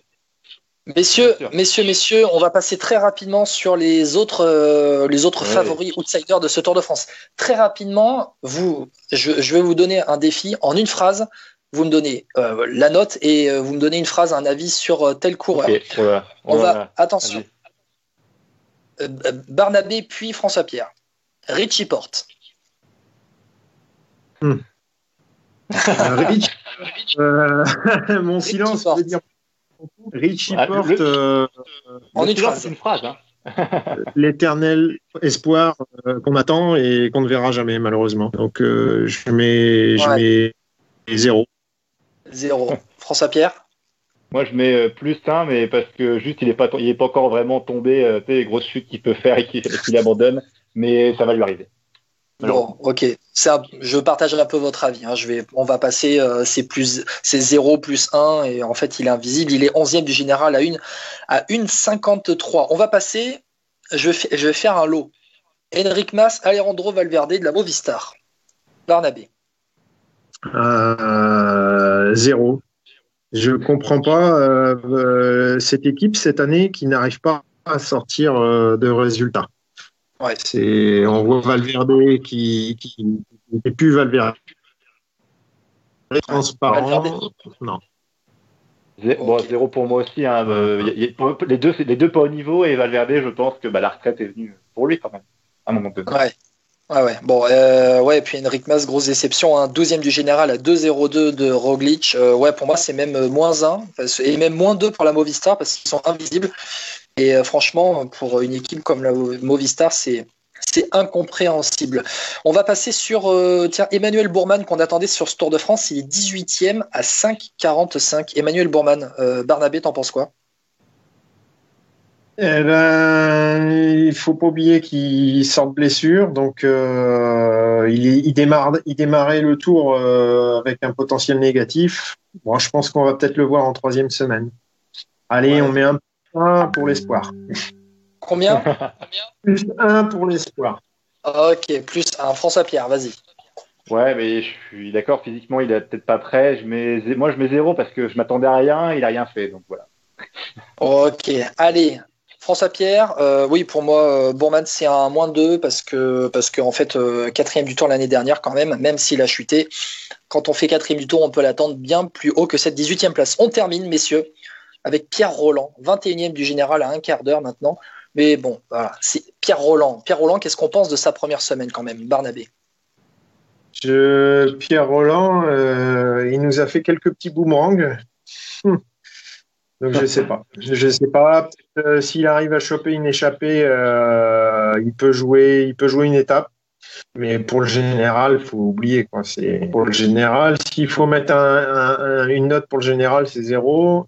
Et après pour une étape, euh, suivant les circonstances, allez euh, un ou deux quoi. Ok, Il en Pierre. Pierre Roland, il a, enfin, il a dit dans une interview que la Jumbo lui a fait comprendre qu'il était trop près au général pour qu'il puisse partir en échappée. Donc du coup, il s'est un peu reculé au niveau du classement général euh, en se faisant lâcher. Roland, il m'a l'air un peu affûté quand même et de le voir claquer une Ouais. étape, je serais pas surpris. Voilà. Ouais. Moi, je conclurai cet avis sur Pierre Roland en disant que au final, euh, il m'a quand même surpris positivement sur cette première semaine, qu'il était souvent présent avec les meilleurs euh, et que, ouais, au final, sur l'étape de dimanche, euh, il se laisse décrocher, mais il perd pas de place au général. Il est resté 21e en fait. Euh, il, a, il est maintenant à un quart d'heure. Ouais, on, on peut le voir. Je pense qu'on peut le voir claquer une étape euh, en troisième semaine, ou peut-être même dès le Puy-Marie euh, cette semaine. quelque chose. euh, cette équipe là, elle montre de belles choses parce qu'ils ont un Quentin Paché qui montre ouais, de une belle forme. Donc, euh, si Brian pas tous mal les deux, pourquoi pas. Ouais. Ouais, Brian. Brian, il peut, il peut faire un résultat sur un sprint. Ouais, ouais, ouais, non, ils se sont bien montrés. C'est vrai. Barnabé, Merci on te beaucoup, remercie Barnabé. beaucoup d'avoir été avec nous. Voilà. Moi, je vais les manger. Bon appétit. Bon appétit. Bonne soirée Allez, à à bientôt. McLaren. Bonne soirée à toi, Barnabé, et à bientôt. On te laisse te déconnecter. À bientôt. Ciao, ciao. Ciao, ciao. Bon, Guillaume, on passe Hop. à la suite pour finir euh, ce On podcast passe qui était euh, Allez, plein- on va enchaîner. plein d'émotions. Voilà, avec Valentin Ouais. qui nous a raconté un peu ce qui se passait, journaliste au Dauphiné, Barnabé qui vient nous raconter ce qui se passait euh, chez Bahrain McLaren et surtout la vie qu'il avait vue de la route, puisque c'est assez rare pour le souligner. Euh, et puis maintenant, on passe à la perte de la semaine, j'imagine, Guillaume. Quelle est la perf de la semaine pour toi, François-Pierre? Dis-moi, je, je, tu m'as déjà dit en- avant en privé, mais tu vas nous. Allez, vas-y. Vrai. Non, moi, c'est quand même Nance Peters, parce que c'est un coureur qui est un chasseur d'étapes, qui le sait, je pense. Pas un mec qui, enfin, c'est un mec qui fera jamais le général. Je, je vois par rapport au profil qu'il a, c'est pas un mec fin, c'est pas, voilà, mais quand il sort dans une échappée, il gagne souvent, la preuve. Premier, euh, première échappée dans le Tour de France, même son premier Tour de France, il gagne, et pas contre des peintres, parce que Zacharine, on peut me dire tout ce qu'on veut, même si lui, il parlait de, d'un mauvais descendeur, effectivement, que Zacharine était nul en descente, comme une chèvre, il a dit, je crois. hein. Descendez comme une chèvre, exactement. Voilà. Ce qui est vrai d'ailleurs, mais bon, on peut comprendre vu les circonstances. On rappelle que Zacharine était tombé, c'était sur la. euh, Guillaume, tu vas m'aider? Sur la. Zacharine Oui, Non, sur le, sur le Giro, dans la descente. Le Giro. Tout à fait, bravo. Et dans cette descente, Et- et en haut coup- de la descente, euh, Nibali avait poussé à la faute un Kreuzweig en rose. Vas-y. Voilà. Et du coup, pour moi, Nance Peters, il gagne euh, très très bien. Je parlais tout à l'heure de la science de la course par rapport à Pinot.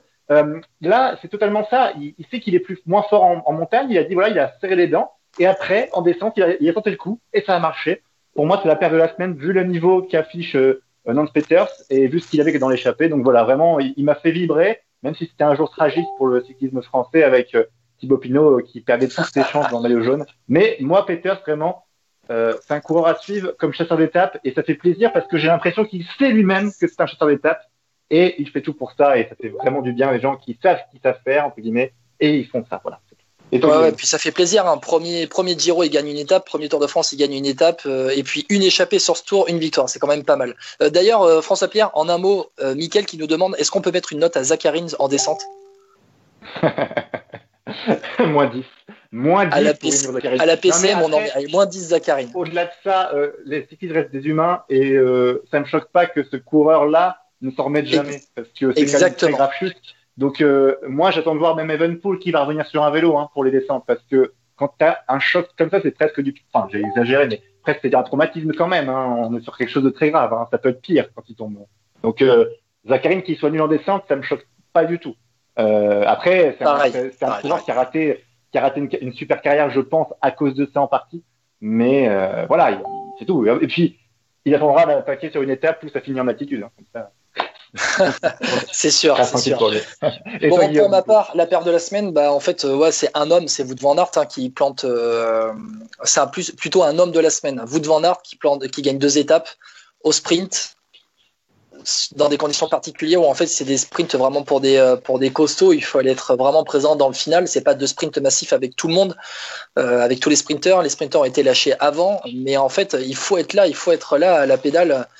euh, pour, pour être là dans, dans le final et Wout van Aert un gainage impressionnant au moment de lancer le sprint. On voit que, enfin, le, tu, on voit que le corps ne bouge pas. En fait, c'est un truc de dingue. C'est le corps Oui. ne bouge pas au moment où il lance le sprint, au moment où il développe la pleine puissance.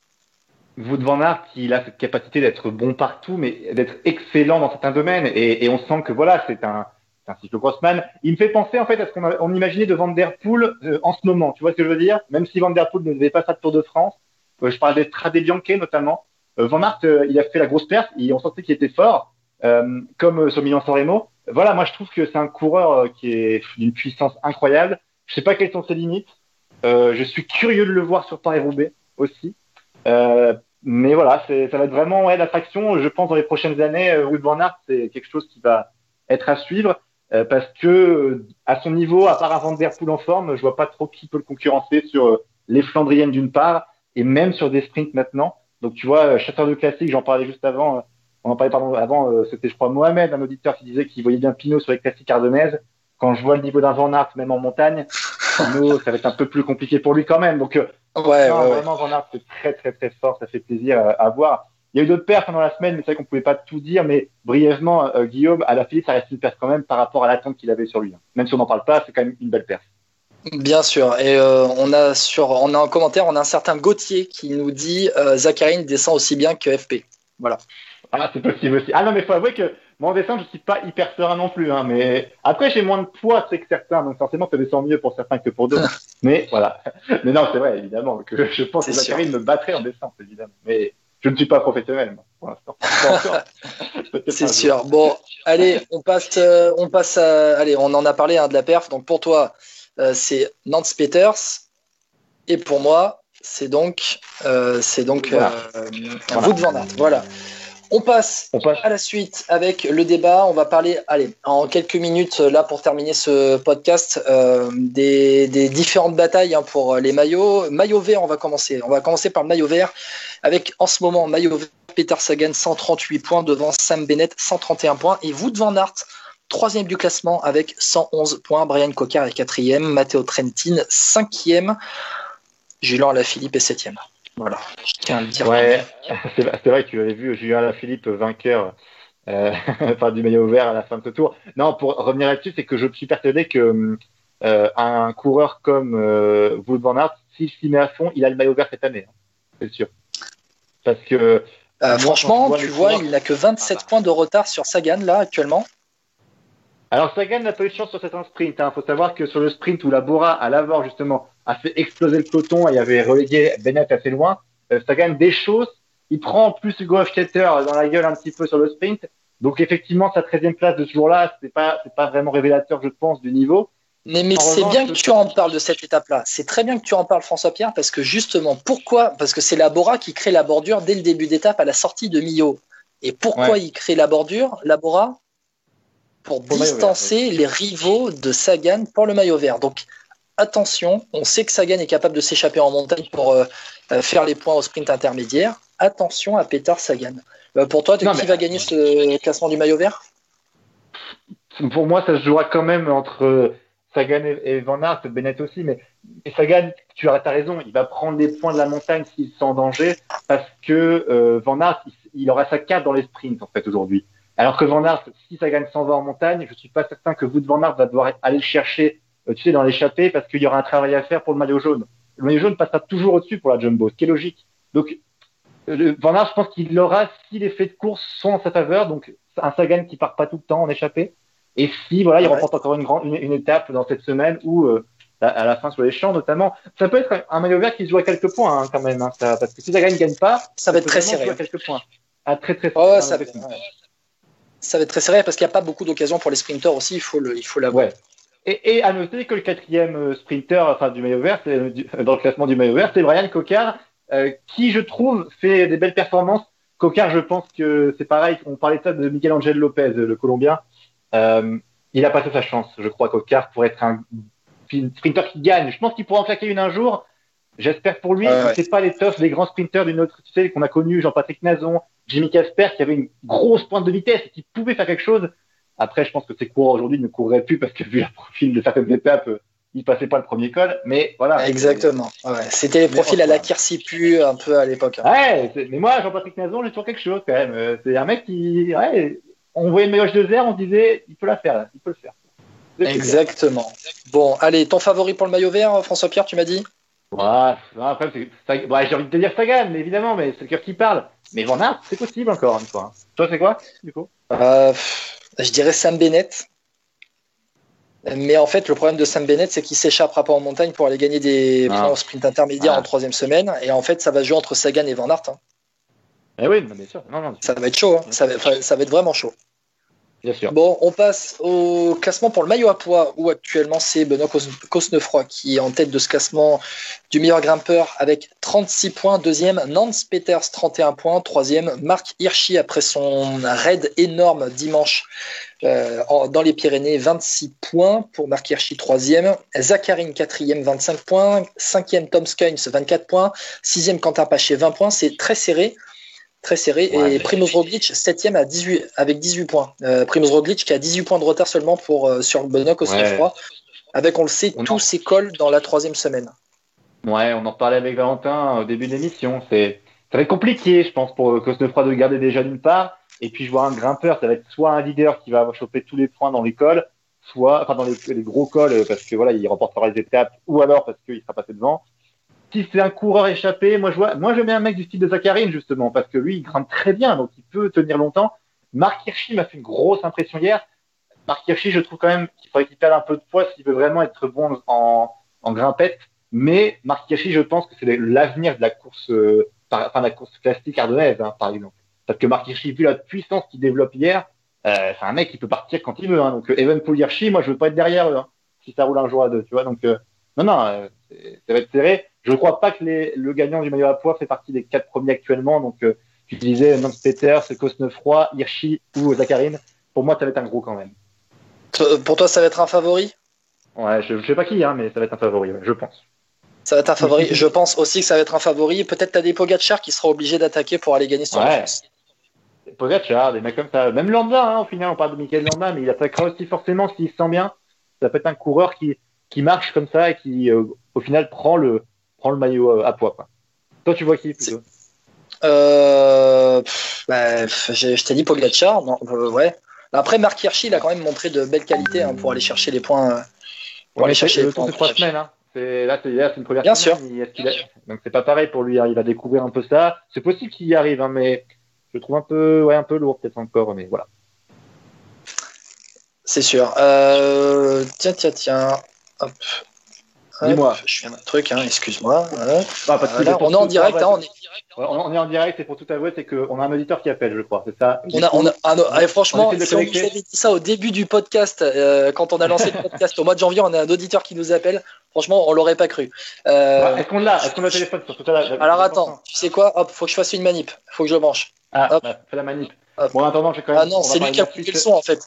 Ah, ah, bon, voilà, Je c'est pour ça. Tu Il est là. écoutes, faut, coupe- faut, remettre, faut remettre le son. Ah. Tu m'entends là? Denis, Ah. bonjour. Tu es en direct sur le Facebook de Vélo Podcast. On débriefe la première semaine du Tour de France. Il est 20h42. On est déjà là depuis une heure. Plus d'une heure. Ouais, salut à tous. Comment tu vas? Ouais, mais, mais je rentre du coup de Marie-Blanque, où j'étais hier. Ouais. Donc j'étais à 200 mètres du sommet. Et, euh, j'ai été très très impressionné par les deux Slovènes. Euh, Mikel Landa qui fait pas de bruit, qui était bien aussi. Ouais, on en a parlé tout à l'heure, ouais, parmi les J'ai favoris. trouvé, j'ai trouvé Egan Bernal un peu plus en dedans par rapport aux trois autres. À- Au sommet de la côte, après, ça reste euh, du faciès et s'arracher pour aller chercher les. Donc c'est un peu compliqué de, de Ouais, sortir des conclusions. Mais, euh, mais j'ai trouvé Bernal en dedans par rapport aux trois autres. Toi, Bon, si t'avais un du coup, favori là pour le tour, Voilà. tu qui Le favori? Si j'avais un favori, ce serait Tadej Pogacar. Bah, par rapport à son attaque, tout ça? Grosse cote, hein et puis même par rapport, je trouve que par rapport à Roglic, en fait, il, je sais pas, le fait que ce soit la même nationalité, j'ai l'impression que Roglic, il, il a du mal à le, il a du mal à gérer, j'ai l'impression. Je, j'arrive pas à l'expliquer, mais euh, il sait pas ce qu'il va Je- faire. je vais aller- Je vais aller dans ton sens, Denis. Je vais aller dans ton sens, Denis, parce qu'en fait, quand tu vois le sprint hier, euh, lors de l'arrivée à la Reims, Ouais. euh, tu sens que Roglic attend de voir ce que fait Pogacar. Et il y a un peu le grand frère et le petit frère. J'ai l'impression que Roglic joue un peu le rôle de grand frère pour Pogacar et essaye de le replacer le plus possible pour qu'il soit près de lui au général. Exactement. Et si tu regardes le sprint, si tu le regardes bien, j'ai l'impression que Roglic, il reste dans la roue de Hirschi et il se dit qu'en fait, il laisse la victoire à Hirschi. Mais j'ai vraiment cette impression-là sur le sprint. hein. Ouais. Aussi, Il y a un complot aussi. slovène là autour de France, les gars? Je, moi, je pense qu'il y a un duo slovène que Roglic, euh, c'est pas explicite, mais je pense que Roglic veut emmener Pogacar avec lui sur le podium. Alors ça c'est possible, mais moi si j'étais lui, je me méfierais parce que Pogacar il est très très costaud. Euh, c'est lui qui a gagné le championnat national de contre-la-montre en Slovénie, faut pas Ouais. l'oublier. Exactement, devant Tout à Roglic. fait d'accord. Attention, hein. Il joue un petit peu avec le feu, je trouve, Roglic. Et puis, je Sur la- trouve sur que même, en général, la Jumbo joue, joue avec le feu d'avoir euh, d'avoir laissé Dumoulin en fait prendre euh, un tir, quoi. Parce que je Ça, ça c'est une erreur. Euh, Denis, je suis entièrement d'accord avec toi sur Tom Dumoulin. S'il perd trop de temps, ça va être compliqué pour lui de revenir parce que Dumoulin, quand ça monte très fort, très vite, il n'est pas capable. Lui, ça va être un rythme régulier. Et donc, Ouais. dans les Et là, des attaques, ça va être compliqué. Comme il en fait rouler, il est plus capable après de suivre, quoi. Donc, euh, moi, je, je suis un petit peu surpris par la tactique des Jumbo. Après, bon. euh, Dumoulin quelque qui est de- actuellement, Dumoulin qui est actuellement Ouais. 14e à 3,22 de Roglic. Vas-y. Ouais, Je vais penser quelque chose euh, pour tous les deux. Euh, Une question comme ça, mais euh, déçu ou pas de Euh, bon, il était en roue libre sur le Marie Blanc euh, quand on l'a vu. Ouais. Euh, il est déçu. euh, non, après, après, il faut pas oublier quand même que même si, euh, même si ce mec-là, on sait qu'en montagne il est excellent, euh, il faut pas oublier que ces mecs-là, ils sont quasiment devant tous les jours. Euh, Enfin, euh, peut-être pas sur les étapes de plaine, mais bon, ces mecs-là, ils ont quand même roulé sur la bordure, ils roulent sur euh, Orsière, ils roulent. euh, au final, même s'ils roulent pas en tête de peloton, ils sont quand même troisième ou quatrième. euh, ils- Les mecs, Ouais, c'est dur. Les mecs, Ouais, ouais, ouais. Euh, pour moi, Sepkus, il m'a pas, juste euh, en quelques mots, Sepkus, il m'a pas déçu. Euh, parce qu'en fait, quand il y a une bataille entre les leaders, personne n'a d'équipier. Et le dernier équipier à lâcher, finalement, c'est soit Sepkus, soit Tom Dumoulin. C'est ça. Oui, Dans il y avait Tom Dumoulin très loin avec Primoz Roglic. C'est vrai. Tout à fait. On passe à la suite, euh, Guillaume, avec le maillot Ouais. blanc, le maillot de meilleur jeune. Clairement, On a fait, on a fait maillot vert, maillot à pois, on fait le maillot blanc. Bon, de toute façon, Mais- François Pierre, Il vas-y. n'y en a que deux. Il n'y en a que deux de maillots blancs possibles, je pense. Je fais le point sur le classement. Ah bah, je l'ai en sous les yeux si tu veux. Ah ben vas-y, vas-y, François Pierre. Premier. Euh, deuxième, Tadej Pogacar à 23 secondes. Et troisième, c'est Henrik Mas à 1,41. Mais Henrik Mas, bon, qui croit encore Igita, c'est de la grosse quatrième à hein. 5,47 et le Ouais. cinquième, il est déjà à 40 minutes, c'est Harold Terrada de l'Astana. De toute façon, clairement, ça se jouera pas comme le général. Dans tous les cas, pour ce maillot blanc, est-ce qu'il y a vraiment d'intérêt derrière? C'est à celui qui sera mieux placé au général, de toute façon. Est-ce que, est-ce qu'à un moment, on peut avoir un marquage entre Bernal et Pogacar pour le maillot blanc? Moi, j'y crois pas. Non, Du moment où il joue la victoire dans le Tour de France, T'en penses quoi, Denis, toi, de ce maillot blanc? Le maillot, le maillot blanc, les deux, ils s'en fichent, le maillot blanc, les deux. Je pense que c'est vraiment le général qui le souhaite. Par contre, ce que j'aimerais bien, c'est que un jour, si la Movistar en a les moyens, d'envoyer euh, peut-être euh, Valverde et Mas un jour à, devant, parce que parce que les Jumbo, euh, Roglic, je suis pas persuadé qu'il va rouler sur Mas. Par contre, Bernal et Pogacar, eux, ils vont peut-être devoir rouler sur Mas. Et, Bah, euh, Mas, il est trop près, Denis. Il a une 41. Tu fais pas. Là, Jumbo laisse pas partir. je je, suis- je pense qu'il va, sur les prochaines étapes, peut-être à Pied-Marie, il va perdre du temps, je pense, Mas. Mhm. Mais dans ouais, les il Alpes. sera peut-être à 5 minutes à un moment, dans les Alpes. Ouais, il sera peut-être à ouais, 4-5 minutes. Et s'ils partent, les Movistar, ils ont. Bon, c'est le collectif sur le papier est bon, mais depuis le début du tour, on voit que c'est faible quand même. Mais on ne sait jamais. Hein. Sur, euh, Après, contre la montre, logiquement, Mas, ça devrait être court quand même. Ouais, ouais. Mhm. Surtout Alors, que Bernal non, et Pogacar sont pas mal en contre-la-montre. Oui, surtout, Bon. oui. Favori, allez, en un mot, favori pour le maillot blanc pour vous. Denis, vas-y. Pogacar. Pogacar. ouais. Pareil. François Pareil Pierre pour moi, Pogacar, et pour moi aussi. Allez, moi j'avais dit Bernal au début euh, du tour, avant le Tour de France, mais là, à la fin de la première semaine, je dis Pogacar vu ce qu'il a montré ce week-end. On peut dire Quand même. Mais là, ouais, non, là, Pogacar, vraiment. Tu restes avec nous, Denis. On va finir On va- le, le podcast. On va finir le, le podcast. Oui, dis-moi, Guillaume. On rappelle François Pierre, on est en direct, débrief de la première semaine du Tour de France. On est dans les dernières minutes là de ce podcast. Ça fait euh, maintenant, je peux le dire, une heure et quart qu'on est ensemble. Voilà. On a eu pas mal de réactions euh, sur, euh, sur Facebook. Euh, euh, Quentin, Michael, Bruno, Vincent Renault, Pierre qui nous a, euh, a répondu aussi. On a eu Jean-Marc. Voilà, merci. hein, merci beaucoup. euh, Gauthier aussi qui était là. Merci beaucoup. Euh, d'avoir réagi pendant ce podcast. Denis, c'est un auditeur, il a voulu, euh, il a voulu euh, voilà, intervenir. Il nous a envoyé un message et on l'a fait venir dans Vélo Podcast. C'est comme ça que ça se passe. On est ensemble, 20h50. On va passer, François-Pierre, pour aller la dernière partie de ce podcast sur la projection, projection sur la deuxième semaine de course. Allez, en, en quelques mots. Demain, demain, île d'Oléron, île de Ré. C'est ma région, je connais très bien. Euh, Alors, vas-y. début à l'île d'Oléron, on va passer à côté du, du zoo de la Palmyre, on va faire Royan, Rochefort, Châtelaillon, La Rochelle, on va passer sur l'île de Ré. Euh, bah, en fait, on va partir de l'île d'Oléron, passer sur l'océ- l'océan Atlantique pour aller, en, pour aller du côté de La Rochelle, Royan, La Rochelle, et on va remonter et repasser sur l'océan, passer le pont de l'île de Ré. Après avoir fait le pont de l'île d'Oléron, on va passer sur le pont de l'île de Ré pour arriver à Saint-Martin-de-Ré. C'est une étape qui va être en prise en permanence au vent. Attention aux bordures. Ouais, ça va être compliqué pour eux. Après, euh, je me dis que les... il y a l'étape de Lavore qui a dû laisser des traces, qui a dû marquer des coureurs. Donc je pense que dès le début, ils vont bien se placer. Je pense, hein, ça doit être un peu le. Tu sais, c'est un peu comme. euh, On a, de toute façon, cette étape elle est marquée au, au, on va dire, au fer rouge pour tous les coureurs. À l'époque, on avait dit à Pinot presque, bah, cette étape-là, t'as intérêt à te ranger devant, quoi, c'est tout. Ouais, mais voilà, donc attention, pense la- que- l'Avor, c'était vallonné au grand-chose, hein. Début. L'Avor, c'était vallonné au début. Là, je peux te dire que euh, il y a que des ponts d'autoroute. hein. Il y a que des ponts. euh, Il y, a, il y a que de ça pour grimper. hein. C'est tout, voir. tout Après. En fait, c'est ça, c'est que il, fa- il va falloir un fait de course pour, je pense, débloquer la situation. Est-ce que ce sera une chute, est-ce que ce sera autre chose? Je sais pas Le si vent. demain, j'ai peur, ouais, ouais, le vent, mais est-ce que vraiment, ouais, est-ce qu'on va vraiment assister à ce qu'on veut? Je ne sais pas. Euh, voilà, bon, on verra demain le vent comment il sera, mais je suis curieux de voir. Plutôt vent de dos dans le final. Ouais, comme on disait tout à l'heure, je pense que cette deuxième semaine, c'est pas là où tu feras la différence, là où tu perdras le tour. Moi, je pense que si on résume le parcours, c'est ça. Denis Euh, moi, je pense que demain, je, je verrai bien les Ineos retenter. Et tenter de nouveau euh, un coup de bordure parce que Pogacar, même s'il a pris euh, 5 minutes 20 à Lavore et que il est, euh, du coup, il s'y attend, il a quand même une équipe très faible. Je suis très surpris de la team Emirates, de la faiblesse de l'équipe. Euh, je m'attendais à voir Formolo bien mieux que ça. Euh, les équipiers, je m'attendais à les voir bien mieux que ça. Et je me méfie un petit peu parce que si Pogacar tout seul, il va peut-être pas y arriver à se placer. Euh... Je sais pas, je verrais bien justement les Inos retenter pour que Bernal reprenne du temps. Après, euh, il faudra voir la force du vent, Ouais. évidemment. Parce que Bien sûr. Faut pas qu'il lâche, hein. Ouais, bien sûr. Bah après, Mais Bernal, voilà. c'est un gros rouleur quand même aussi. hein. Un ça reste un gros rouleur, quand même. mais bon, euh, on sait jamais. Il suffit d'une, euh, il suffit d'un, coureur devant lui qui saute et c'est terminé, quoi. Donc, euh, Après, la Jumbo Visma peut aussi faire un coup de bordure pour euh, faire péter tout le monde avec le maillot jaune. Euh, on salue un Quentin qui me demande la météo annoncée demain.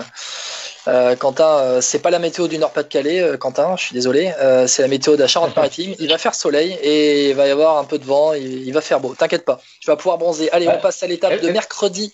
Oui, vas-y. Oui, non, j'allais dire, le vent, on ne connaît pas d'avance, mais il prévoit vraiment, c'est quoi? C'est ensoleillé, il y a un peu de nuages, attention. Hein, c'est- Temps ensoleillé, 15 km heure de vent à peu près. 15 Ah, km heure. ah, quand même. Je sais pas si c'est assez pour faire vraiment une bordure. Parce que dans le final, c'est plutôt vent. 15 Voilà. bordures, c'est, c'est faible quand même. C'est faible, hein. ouais, ouais, ouais, ouais. Il n'y a pas trop de rafales annoncées, donc euh, je sais pas si ça va vraiment casser. Ça va être une, une étape pour les sprinteurs normalement, tout comme celle de mercredi entre Châtelaillon, euh, qui est en bord de mer en Charente-Maritime, et Poitiers, préfecture de la Vienne. Ouais. Une occasion pour les sprinteurs, on va, on va passer très rapidement. C'est une occasion pour les sprinteurs, hein. normalement, euh, il ne devrait pas y avoir de soucis. quoi. Et puis surtout, Ouais, ils vont euh, il n'y aura pas de vent. Enfin, euh, celle-là, normalement, il n'y a aucun souci. C'est Poitiers, c'est sprint, il n'y a pas de. Lieu À d'arrivée du Tour Poitou arrive, Charente. Ouais, c'est l'arrivée au Massif central qui va être euh, particulière, je pense. Parce qu'on ne sait pas sur quel pied danser vraiment. Est-ce que ça va être euh, sur un gros rythme ou pas? Parce que c'est des, c'est des étapes particulières, hein, celles qui, qui arrivent les jours d'après, le jeudi et vendredi, arriver à Ouais. Euh, arrivée à Jeudi, c'est la deuxième étape, Ouais. exactement.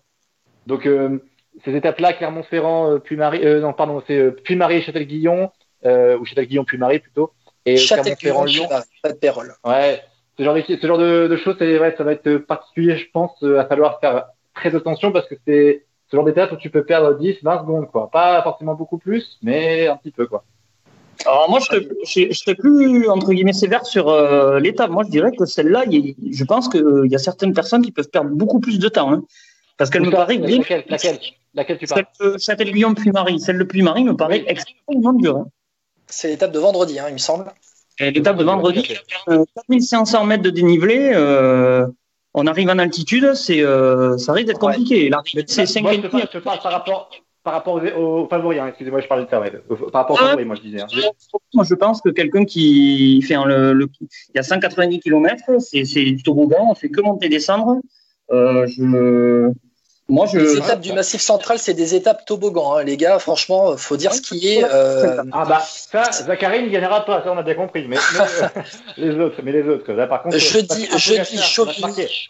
Ouais, ouais, messieurs, jeudi, Chauvigny-Saran, 218 km, arrivé à Saran, pays de Jacques Chirac, avec, il faut dire aussi, euh, à, à combien de l'arrivée? Une vingtaine de bornes de l'arrivée, euh, des bonus, euh, des, des secondes bonus au suc de mai à 900 mètres d'altitude, avant de replonger vers Saran et une étape et des toboggans dans l'arrivée, et l'arrivée vendredi au pas de Pérol, arrivé à 1500 mètres 1600 mètres d'altitude, 5 bornes à 8% avec des secondes bonus au col de Néron à 10 km de l'arrivée en haut. Guillaume, Euh, le col de Néron, deuxième catégorie, pas de Pérol, première catégorie. Oui. Eh, pas- tu, me, tu me fais une Jean-Paul Olivier là, à me dire euh, arrivé chez Jacques Chirac là, tu lis le résumé ou quoi là C'est quoi cette histoire? Oh ben non, mais Saran, c'est connu quand même, c'est le pays de Jacques Chirac. Ah excuse-moi, C'est connu. T'as raison. On non, vient, de parler, on vient de parler du Massif central, les gars, on va parler aux Alpes. Ouais, on va parler des Alpes. Ouais, mais après, oui, non, mais de toute façon, là, pour la, après, ça va être les Alpes. C'est, pour moi, ça va être aussi des étapes où tu t'économises, tu vas essayer de t'économiser, mais tu vois, ça peut être le danger aussi parce que vu ce qui arrive derrière, c'est terrible, quand même, derrière. C'est sûr. C'est Je sais sûr. pas si on a connu on plus passe- grosse euh, semaine. Euh, Bah, la troisième semaine va être terrible. On en parlera dans une semaine pour le débrief de la deuxième semaine, justement, et la projection sur la troisième. Euh, le week-end, le week-end prochain, c'est une étape entre Clermont-Ferrand, Clermont-Ferrand et Lyon pour le samedi. 194 bornes. Alors, euh, une étape qui a été retoquée dans le final parce que devait y avoir euh, par deux fois le col de Fourvière, je crois, le col du tunnel de Fourvière, et ils n'ont pas pu y passer à cause d'un arrêté préfectoral donné après euh, la refonte du, du Tour de France euh, à cause du Covid. Donc euh, il y aura quand même euh, une côte, euh, deux côtes dans le final, mais c'est pas la côte euh, du, euh, de la, du tunnel de Fourvière, voilà, excusez-moi. Et puis ben, dimanche, euh, Grand Colombier, arrivé à 1500 mètres d'altitude, comme lors Ouais. du Tour de l'Ain, exactement la même arrivée, avec avant la montée de la selle de Fromentel et le col de la Biche. Messieurs, je me tais à vous. Ah, bon, bah après, euh, que tu as de plus, à part que ça va être, euh, voilà, le début de, le début de la bagarre, je sais pas ce que t'en penses, Denis, mais voilà, c'est, dimanche, ça commence à, ça va commencer à batailler, là, je pense que, Je me tente même de voir celle de vendredi, celle de Paris, mais je pense que celle de dimanche, euh, arrivée au, au Grand Colombier, c'est celle-là, on verra vraiment les forces en puissance parce que les équipes risquent, enfin, la Jumbo risque de rouler à la montée de la selle de Fromentel et le col de la Biche. Et après, en bas du Grand Colombier, il va rester peut-être Van Arcus et du Moulin. Et ils vont pas faire toute la montée. hein. Et donc là, euh, ah, c'est sûr. Là, Mais, moi, euh, là, c'est là où j'attends Pogacar, là, par exemple. Ouais, oui, exactement. Et moi, je pense qu'un Pogacar ou même un Michael Landa, c'est peut-être là où il faut commencer à mettre les petites banderilles contre, euh, contre Roglic pour voir ce qu'il vaut et pour voir ce qu'il est capable de tenir encore. Ça donnera une indication. Et potentiellement, si tu le décroches, tu lui mets un coup au moral et toi, ça te remonte le tien. Pour moi, ça peut être l'étape décisive du tour dimanche, dimanche. Pardon. Je sais pas ce que t'en penses, Denis. Ah, mais euh, je suis d'accord avec toi. Euh, vraiment, euh, euh, je rajouterai encore celle de vendredi, mais celle du Grand Colombier, ouais, ça peut être, euh, bah, surtout moralement et pour toute l'équipe Jumbo, ça peut être euh, un tournant. Si jamais on voit que Roglic lâche, euh, ça risque d'être très compliqué dans les tests, surtout qu'ils ont euh, enfin, du moulin à lâcher, quoi. Donc, il est déjà 3,30, euh, voilà. Bon, Si Roglic lâche, euh, Ouais. avec une équipe Merci. comme ça, euh, en fait, ben, on se retrouve sans maillot jaune et attendre juste Ouais. que Roglic se remette sur selle, quoi. Donc, bon, euh, c'est compliqué, quoi. après, Dumoulin, Dumoulin peut se refaire sur la, la minute 30. Enfin, s'il s'y met à fond, il peut essayer de la rechercher celle-là. Faut pas qu'il perde plus, mais ça peut- il peut aller la rechercher. Euh, merci beaucoup, Denis, d'avoir été avec nous. De Merci rien. Denis. Merci à vous de m'avoir accueilli. Bah, pas de souci, grand plaisir. Euh, je rappelle, on était en émission spéciale pour le débriefing de cette première semaine. On se retrouvera pour la deuxième semaine, le débriefing aussi euh, la semaine prochaine, Guillaume. Ouais, et puis on refera euh, peut-être euh, quelques lives dans la semaine pour euh, allez, c'est une arrivée qui nous. Sinon, si on a envie de faire une arrivée en live, on se la fera et puis au pire on attendra euh, le débrief de la deuxième semaine.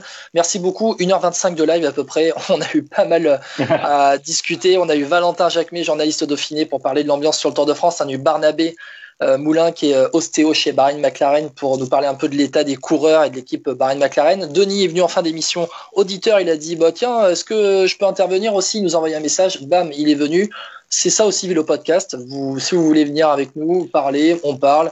Et voilà, ça se passe bien. Juste Ouais. un, un petit point technique parce que on apprend aussi en même temps. Euh, je pense qu'il y a des petits bruits de, de discussion euh, qui sont tombés, des petits bruits de notification pendant le live. Euh, c'est juste moi qui ai oublié de désactiver un truc et euh, je pense qu'il y a avoir quelques bips à un moment. Voilà, c'est c'est dit. Et Guillaume, juste pour remercier tout le monde qui nous écoute quand même aussi, parce que euh, faut, on l'a encore dit la dernière fois, on a plus de 6 500 écoutes depuis janvier. Euh, Ouais. Voilà, parfois des gens qui nous écoutent plusieurs fois évidemment, mais euh, c'est quand même assez énorme. Et merci de nous écouter et de nous et de réagir pour qu'on améliore toujours l'émission.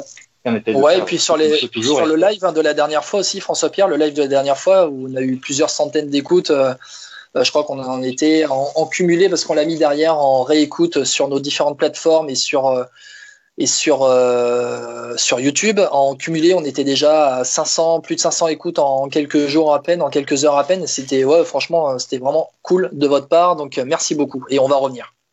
Voilà, on va revenir et puis à, à très vite à tous et puis restez bien à l'écoute de Vélo Podcast. On vous promet un live très bientôt. On va essayer de faire une belle étape aussi et puis le live débriefing de la deuxième semaine. Allez, salut à tous. Exactement. Ciao, ciao. Bonne soirée à toutes et à tous. Bicycle, bicycle, bicycle, Victoire de Julien à la Philippe bicycle, Regardez l'avance à la Philippe bicycle. Thibaut Pinot seul à l'assaut du Tourmalet I want to ride my bike. Merci à vous. C'est tout le pays qui est derrière vous. Qu'est-ce qui lui arrive? Pinot est en pleurs, Bernal qui s'envole à la Philippe qui est en train de perdre le Tour de France.